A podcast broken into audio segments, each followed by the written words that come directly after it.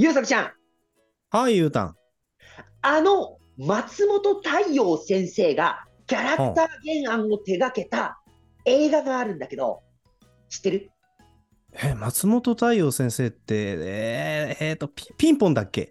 そおー、知らないです。う知らないですか？じゃあ教えますよ。こちらですね。犬王ですね。犬、犬王？犬王。おー、おーなんか、はい。え、アアニアニメ映画ですか？それは。アニメ映画です。アニメ映画ですし、なかなか、その、取り上げないうん。ネタというかね、うんものが、この中の、えー大きな核となっているので、へー。なかなか珍い。しいアニメ映画。おーおーなんかあの今ね、ゆうたんがファイヤータブレットでポスポス映画のポスターかな？を画面にボンと出してくれてるけど、なんかアハレな感じというか、意図おかしい、雅な感じだよね。はい。では、今日はね、この犬王を紹介させていただきます。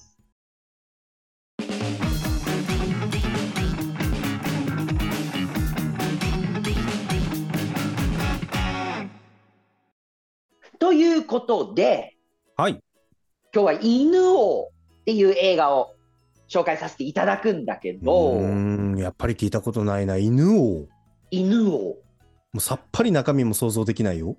うん、まずね、この中身で、中身が何何の映画なのかねうん。ってなると、能、お能、狂言の能、能楽を原作というか、それを、それのアニメなんだよ。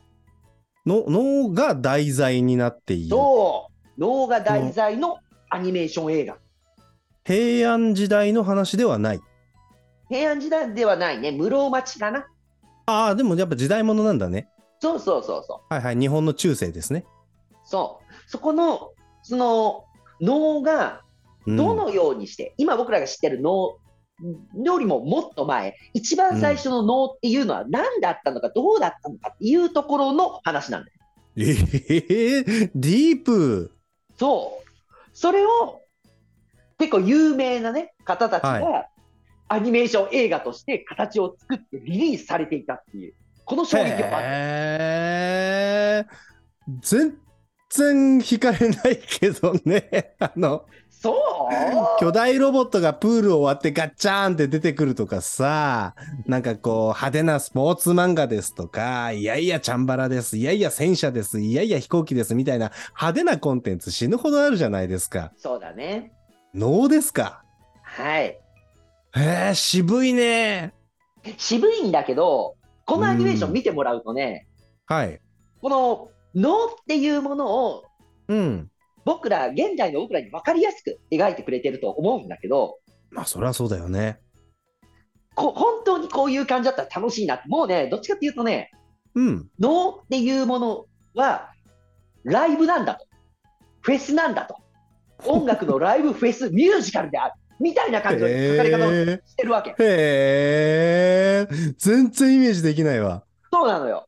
だから、このアニメーションを見ると、うん。もしかしたら、その室町時代のねうん。10世紀の頃の庶民の方たちは僕らが映画や漫画や、あと音楽、ミュージカル、うん演劇、いろんなものをエンターテインメントをお楽しんでると同じような感覚の熱狂で、この能、もしくは、えーこの時代だったらまだ猿楽って言ったのかなっうんうんうんうんうんうんうん。ていうものを楽しんでいたんだなっていうので、すごくね、乗れるよ、そういう意味では。へえ、不思議。うん、で、主人公は犬王っていううん。なんだけど、その犬王ともう一人いるんだよね。はい。この子が、えーあれなんだよ、琵琶法師。ほうほうほうほうほうほうほうほうほう。ビワってあのーああえっ、と、耳なし法一が弾いてるやつね。そうそうそうそうそうそう。だからこの琵琶の男の子と犬王が出会うところからお話が始まるんですよ。ユニットを組むわけですか？言ってしまえばそうだね。しかも、その琵琶が何を伝えるのかっていうんであれば、その時の、その、えー幕府、幕府たちの昔の物語っていうのを、うんまあ、歌にするわけじゃないですか。昔あった、はいはいはいはい。いろんな物語が物語物語がある中で、それを言って、うんで、それを琵琶の弾く人たちは歌、音楽に乗せて歌にして、その演目、実際にそれをやるのが、こっちの犬王というか、猿楽の人たちっていうので、はあ。だから感覚としては、うん、その、音楽に乗せたレビューだったり、こういうものなんだよっていうふうに、こう、わかりやすく庶民の方たちに歌として伝えているのが琵琶法師の方々で、それをもっとディープに実際にどんなものだったのかを見たい、感じたいっていうんであれば、舞台に来なさいよっていうので、そこで能楽を見せるっていうふうにここでは描かれる。じゃあ一緒に舞台に立ってるわけじゃないんだ。最終的には立った。最終的には立つんだけど、それぞれちょっと違うように。もしくは、え。ー能楽の最初のその前座みたいなところで、簡単にあらすじ紹介みたいな感じで歌を歌ってるみたいな感じかな。ああ、じゃあキャッチというか PR というかプロモーションを琵琶法師の子が担当していて、うん最終的に売るコンテンツは犬王の舞であるっていう感じ。そうそうそうそうそう。へえ。えっと、と当時の能もそうだったんですか？それはちょっとわからないんだよね。琵琶法師がどういう立ち位置だったのかわからないんだけど、うんうんうん。まあ、現代解釈的な改変があるかもしれないけれど、とにかくその映画の中ではそのように描かれてるわけだ。そうそうそう。で、能自体が、うん。能自体が、その、今でいうフェスであるっていうのは、他のうん。文献からは僕は何か読んだんだへえ。能能っていうのは、こう、偉いさんが見に来る、お上の方が見に来るっていうんだと、もう一日中、朝朝一から始まって夜夜までやる。で、これが1日目が終わったら、2日目が同じようにっていう、本当、ロックフェスと一緒なんだよ、やってることが。いや、わかりますわかります。あの、西洋の音楽のね、起こりとか、あの、えっ、と、クラシックとか、どこぞの王様が結婚したぞの祝いとか、なんかもうそ、そんな感じです、あっちも。そうそうそうそう。なので、この時代だとやっぱ、その1日かけて、はい。すごく楽しむっていうところで、で、このアニメーションに落としたところで、ね、うん。もう犬王の舞っていうのはね、もうバレエ、もしくは今で言うんだったうんらアイススケートの演技。あんな感じだへね。ーあとは、例えるんであれば、体操選手の体操の動きかな。っうーん。ていうまあああいうのを、うんうんうんうん。ああいうその人間の体をいかにうく美しく動かすかとか、いかに美しく見せるか、動きを美しく見せるかみたいなことに向けたベクトルを持っている舞である。そう、そういう、そういう楽曲がある。で、他の楽曲だと、もうなんかうんマイケル・ジャクソンよろしく、もう足、足パパパパって動かしてる、ウーみたいな、そういう動きもしちゃう。ほんまかいな。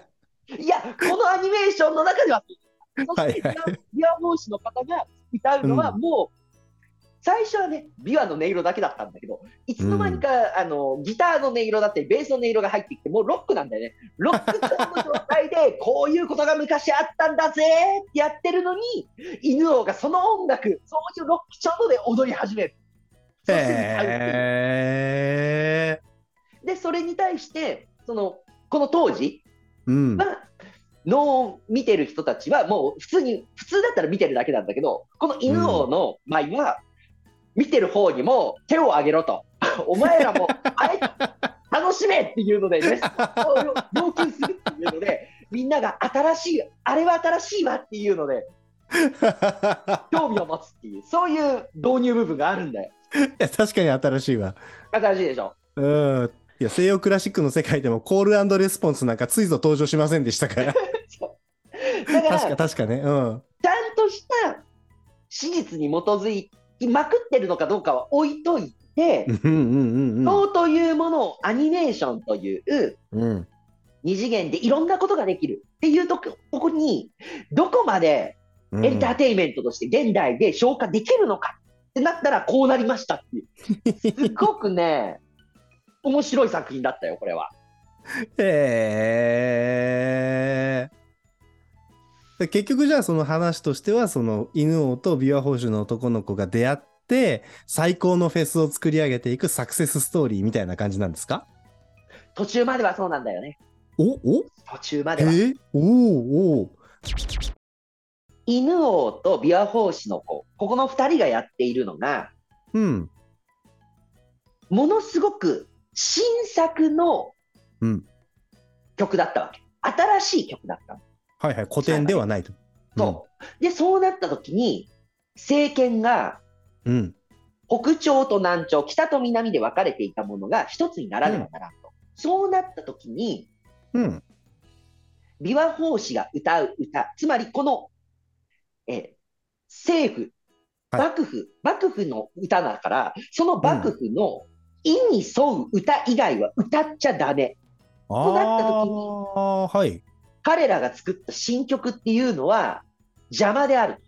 はいはいはいはいはいはい。おー、社会派になっていくぞ。そう。そうなって、そうなるんだけど、彼らは自分たちの歌、自分たちがやってきた自分の歌っていうものを歌うんだ。っていうので、うんここまでやってきた新しい新進気鋭の方たちっていう状態で書かれているから、そこに抗うというか、でも、抗いきれっていうような、ちょっと切な感じになってくる。へえ、いやいやいや、さっきまではさ、その、いや、結局能ってわからんよね、と。で、結局現代の人たちが現在の感性に合わせて能を題材にしたところで、まあ、ロックのミュージックになったり、あの、プチャヘンズアップみたいなことになるわなっていうことで、まあ、少しだけどこかに残念な気持ちもあったんだけれど、うんいや、そういう形でその太いところっていうのを作っていくんだね。そう。で、へえ。ちょっとしたファンタジー要素もあって、ほう。この犬王がなぜ生まれたのかっていうところがなるんだけど、もともと、もともとあった、えー一座が、ある一座があるんだよね。とある一座がありますと。の脳を待っている一座ですか。と、はい。猿楽をやっているとある一座がある。で、ここの顔、顔である、一番自分が主役だという。方が、とにかく私は美しく舞いたいんだ。うん。となった時に、まだ足りない、まだ足りないってなった時に、禁断のものにちょっと手を出してしまうっていう描写が一番最初にまずあるんだけど、箱を取り出すんだけど、その箱には手形がついてるんだよね。いその箱に。手形がバタバタバタってついてるんだけど、えー真っ赤なの。赤い手形がついてる。で、その箱を、そう開けると、もうまっがまがしい、見たく、こんなまがまがしい能面は絶対ないぞっていう面が入ってる。で、その面と話すわけ。欲しいものはくれてやろう。ただこういうことをしなさいっていう悪魔の契約がここで交わされる。へえ。で、その人はその面をつけて、琵琶法師を殺めていくんだよね。はあ。うん。うん。その琵琶法師を殺めると。その琵琶法師を殺めることによって一つの物語が生まれると。こういうふうに、その時勢だからね、こういうことがあったんだっていう。で、そうなっても、まあ、たくさん殺めた。でもそれでもまだ足りない。ってなった時に、面が言うんですよ。あれをよこすと。となった時に、その人の子供を身ご身ごもってるんだよね。相手のおかあの奥さんが、奥さんが身ごもってるんだけど、その身ごもってる子をよこせ。おう仮面が言うんだ。。で、くれてやる。だから自分の子供を売ったんだよ、悪魔に。はいはいはいはい。で、そうなって生まれてきたのが犬王で。で、その犬王が、実は、くれてやるって言った時に命を落としそうになるんだけど、今までのその琵琶法師たちの霊というかさ、おうもうなんでか知んないけど、殺められた方たちのこの呪いだったり、うん執念っていうものが、本来であれば生き絶えてしまってたであろう犬王をうん。命は取り留められるようにする。ただ、畏敬のものとして生まれてきてしまう。ボロボロっと。だから目が3つついてる。こういうふうについてる。えー額、口のあたり、で、ええー右目のあたりかな。で、左目の部分に当たるところ、ここに口がついてる。あ、い犬王の顔がそんな感じなの？そうそうそうそう。でええ。背中から腕が生えてるし、そのもう一本の手はものすごい長い手。で、最初は足もない状態。膝までの状態。っていう、もう化け物として生まれちゃうんだよ、犬おうおうおうおうおうおうただ、犬王は、この状態でずっと生きながらえたんだけど、その時に能というものを見ると、そうなった時に、あいつらなんでできねえのかな。俺だったらこういう動きができて、その動きをたくさんやって、自分も楽しくなったんだ。じゃあ、多分琵琶法師たちの魂が、こう、成仏したんだろうね。足が生えた。足今までなかーった足が生えて、足が生えた。ほうそういうふうに呪われた状態で生まれた犬王が浄化されていく物語。へえ。仕込んでますね。仕込んでるんですよ。いや、なんかもう全然もう話をブロックごとに聞いていくたびに印象がゴロゴロ変わっていくね。そうそうそう。で、もともとその琵琶法師のこの子も目が見えてた。うんうんうんうんうん。壇の浦の海かな。で、うん。こう、北条から、えーその、その時の政権の人たちの合戦うん後のものを掘り起こして、えーそれで政権を立てていくっていうお家だったんだけどそこに政権のものが、お上が来て、こういうものが必要なの。三種の神器が必要。一つでもいいから欲しいんだ。そうじゃ、そうすれば国がまとまるんだ。だからこれを探してほしいと。じゃあ、ちょうどその日の、えー午前中にうん。男の子が海の中で見たのがそれに似ていると。お父さんと一緒に取りに来る。で、そこで出てきたのが、剣だよね。あの剣です。ああ、はい。えっ、と、えっ、と、えっ、と。草薙の剣か。あ、それそれそれそれそれそれ。で、草薙の剣だろうなってなって、その草薙の剣を箱から出して、さ、鞘から出したのかな、お父さんが。その瞬間、うん。凄まじい光が一閃するの。うんその空間を一閃する。うんその瞬間に、男の子が、とうとう、見えない、真っ暗だよ。目をやられるんですよ。草薙の剣ってなんかあの節がチュチュチュチュチュって出ててあれ鞘も何もないんじゃないの？そう、なんだけど、そこの不思議な力だよね、言ってしまえば。ああ仁義としての力。しかもそこにななぜ投げ入れられたかっていうのは結構、お上の勝手なことがあるから、その仁義さんもきっと怒ってたと思うから、ああなるほどねそれに触れてしまったみたいで、目を、目視力を失う。むしろトトウはその光のせいで、上半身というか、もう真っ二つにされて、命を落とすんだよ。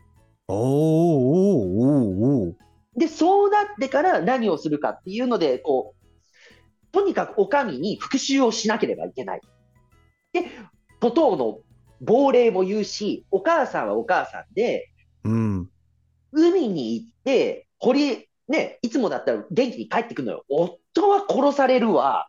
うん息子は目が見えなくなるわね。なんでこんなことになったんだっていうのが反響乱になっちゃうし、そうなったらもうお上が許せない。だから、お前の手足はお上に復讐するためについてんだっていう状態で旅をすることになる。うーんで、その時に出会ったのが、琵琶法師に出会って、その話を聞いて、で、うん俺にも琵琶できるかいっていう、そういうので琵琶法師の道に入っていく。ああ 重い重いのよ。で、見えないからこそ見えるものもあったりするっていう、その描写も素晴らしくて。うーんで、その、要は、お上のせいで、うん。で、視力を失って、好き勝手された少年。うん。を、芸のために、もうむ変な状態で、とにかく異形のものとして生まれ、落とされた犬を、この二人が民衆、その当時の民衆の心を掴んでいくんだけど、うん。神とまた対立をするっていうところに着地する作品なんだよな。ハードだね。で、さらにちょっと面白いのが、うん。優作ちゃんでもさすがに名前ちょっと聞いたことあると思うんだけど、ゼアミっていう方知ってる？あああのね世阿弥役で舞台に立ったことがあります。ああ、じゃあそういうことです。そんなことある？うんうんうん。面白いよ、面白いよ。その能の、能でゼアミっていう方の文献はは残っているんだ。うんうんうんうんうんただ、犬王の曲とかそういうものは一切残ってないの。へえまあ、もしかしたら犬王っていうのは実実際しなかったんじゃないかぐらいのことを言われるぐらい。えなそうえっ、と犬っていうのはアニメのオリジナルキャラクターじゃなくって実際の文献とかに名前がある人なの？そう、そうなのよ。へえで、その、この物語としてはう、ん最終的に書かれているのが、その、琵琶法師の子は、自分の歌、俺たちの歌、俺の歌でい生きてきたんだから俺だ、俺の歌を歌わせろっていうので、最終的に命を落とすんだ。で、犬王の方は、お上に取り入ることができた。うん。でも、お前の、あの、今までの舞はもう舞うなと。こっちで決めた、この舞を舞いなさいっていうので、で、琵琶法師とももう二度と会ってはいない。だから、うんっていうのがあった、あった時にものすごい難しい顔というか、うん。怒り狂った顔をするんだけど、下を向いて、分かりましたと。うん言われた通りの舞しか踊りません。そして、もう一生、琵琶法師とも会いませんっていうので、センスでこう、自分の顔の前をね、こう。隠して笑うんだ。うんだからそ、そうなった瞬間に、本来、犬王はやりたかったことをすべて封印して生きることを望んだ。うんだから、自分の本意でない作品を残すということをしなかったんじゃないかって俺は思ったの。だから自分たちの歌、自分たちの舞っていうもので、を残すんだったら多分残していたんだと思う。ただ、それを封じられて、言われたことをやる。それを残すっていうことはきっと彼らの中では不本意だったから残さなかったんじゃないかっていうふうに取れる描写がこの作品の中にあるんだ。うん。えっと、その、だから、えー今のお話だと、その、琵琶法師の子は途中で死んでしまって、犬王は、偉い人たちに取り入って、これからは今までお前たちが舞っていた舞は踊ってはならぬ、俺たちがこれを前といったものさえ舞っていればよいっていうことになるのだけど、えっ、と、犬王は、ま、舞っていると解釈してるわけだね。その、その後も、自分が本来舞いたかった舞っていうのは舞わずに、上の人たちがやれって言ったことをやるんだけど、それは犬王自身の意には沿わないから、これはもう後世には残さないと犬王が決めてそのようにしたって思っている。そう、そういうふうに読み取れたんだ。やもう作品一切読んでないけど、私ちょっと別解釈あるなと思っていて、おうほうほうほ大した舞できなくなったんじゃないの？って思ったのよね。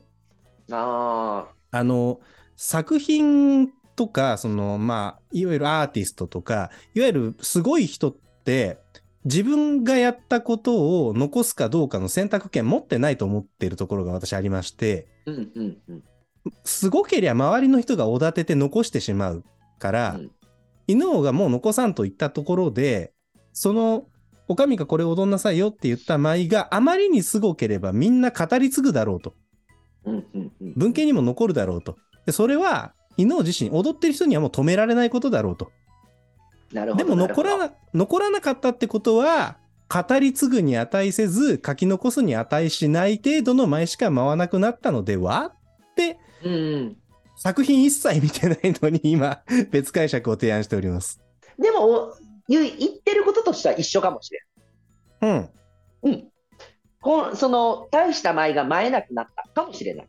うんそ。れはやっぱり一緒にやってきた友人を、友人の命は奪われるし、自分のやりたいことができないってなったらモチベーションは下がっていくよね。ってなるとうんクオリティも下がるし、うん周りもそのクオそのクオリティだったら特に言うこともないし、うん本人もこれを残そうとも思わないっていうので、うん。うんだからやっぱり彼らは2人で1つというか、2人うでんユニットだったんだなっていうふうに感じる描写だったね。じゃあもうバッドエンドっていうことですね。バッドエンドで終わりでいいのかな？まあまあさ、あの、時を超えて、現代うん。社会に2人が蘇って見える描写で終わるんだけど、最終的に。ああ、なるほどね。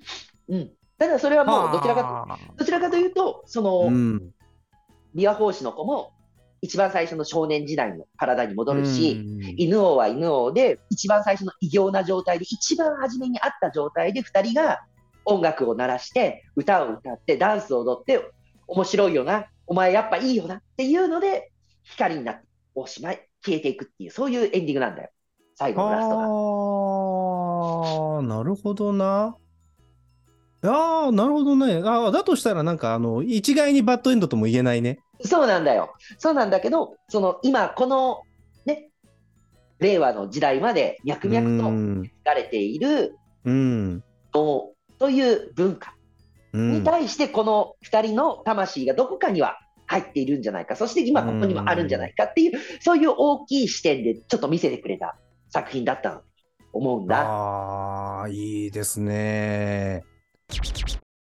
ふんわり思い出していたのが、うん。サンソンって。いう漫画で、えっ、と、先生の名前忘れちゃった、マスラオとか、えっ、と、あとは、孤高の人を書いてた。坂本、坂本先生かな坂本慎一先生でしでしたもうっけデタラメに絵うまい人はい、わかります、わかります。が、サンソンっていうフランスの処刑人、シャルル・アンリ・サンソンを主人公にした作品を書いてた。まあ、もううつうつとした重い話なんですけど、彼も結局その処刑人の家系に生まれたんだが、心が優しくって、人を殺すということができなかったんだよね。でも、やらなきゃいけないので、せめて苦しまずに、苦しませずに、まあ、罪人とされてしまった人を優しく向こうに送り届けるっていうことをやり始めるのだけど、まあいろいろそこに降りかかってくる、ドロドロしたものがっていう話なんだよね。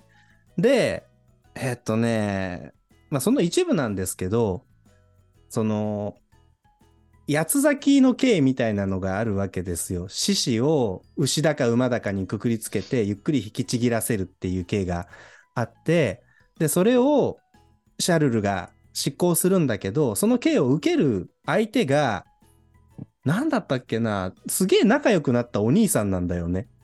あで、時代が違ったら俺たちちょっと違う関係だったかもなって、当時はだから16世紀とか5世紀とか、まあとにかく中世のもうどうしようもなかった時代なんだけれど、今のなんかシティポップな感じの服に着替えた2人が一瞬パンとこうページの中に表現されて、2人で踊ってんだかなんだとかもちょっと曖昧ですけど、っていうことを、その処刑の風景と重ねていくんですよね。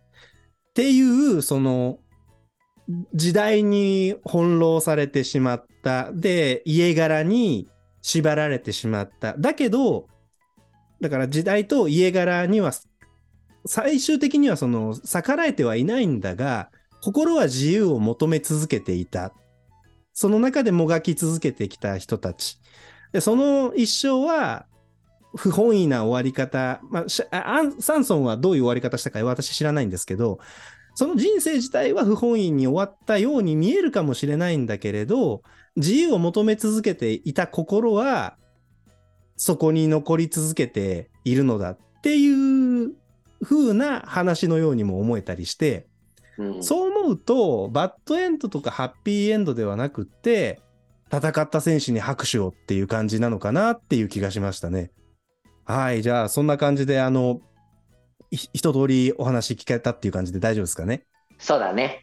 はい。なんかちょっと最後、あの、しっとりしちゃったけど、最初、最初だってびっくりしたよ。その脳をさ、ベースが入ってくるとか、ギターの音が入ってくるとかって、やっちゃってんな、おいって思ってたんだけど、どんどんどんどんそれどころじゃない話になってきて、あの、最後の方はこっちもなんかいろいろ引き出されるみたいなことになったので、いやー、すげえ作品持ってきたね、と。はい。それ、今どっかで見れるんですか？犬王は。犬を、これ僕ももう、レンタルして見たんだけど、うんうんうんうんうん。配信。で、一応アマプラでね、レンタルっていう形で見れるので、うんうんうんうん。い、いつぐらいの作品かわかる？2021年、ああ、割と最近、去年、えっ、と、2年前か。そえー、全然知らなかったわ。う、これは、どこ、ねえ、調べればわかんないけど、これ、まだ劇場とかで見れるんだったら見たいよねっていうぐらい面白い、面白いというか、うん。大きいスクリーンで見たいっていう、なんかその欲望は出てきたね。大丈夫ですか？脳のシーンが始まったら突然雑なポリゴンになって鉄拳2みたいな映像になるそんなことはない。大丈夫。あら、あよかった。安心。それは安心。はい。はいじゃあそんな そんな感じでですねえよー犬をですね、えーで興味を持ったらねあのーレンタルとかで見てもらえたらいいなと思います、えーそれではこのシーンが良かったぞとか、俺はあの漫画を思い出したなとか、そんなことがある方はぜひね、コメントに書き残しておいてください。えーそして面白かったぞとか、次も楽しみにしてるぞと思ってくださいましたらば、高評価とチャンネル登録をよろしくお願いいたします。それでは、今回はこれで終了です。ありがとうございました。ありがとうございました。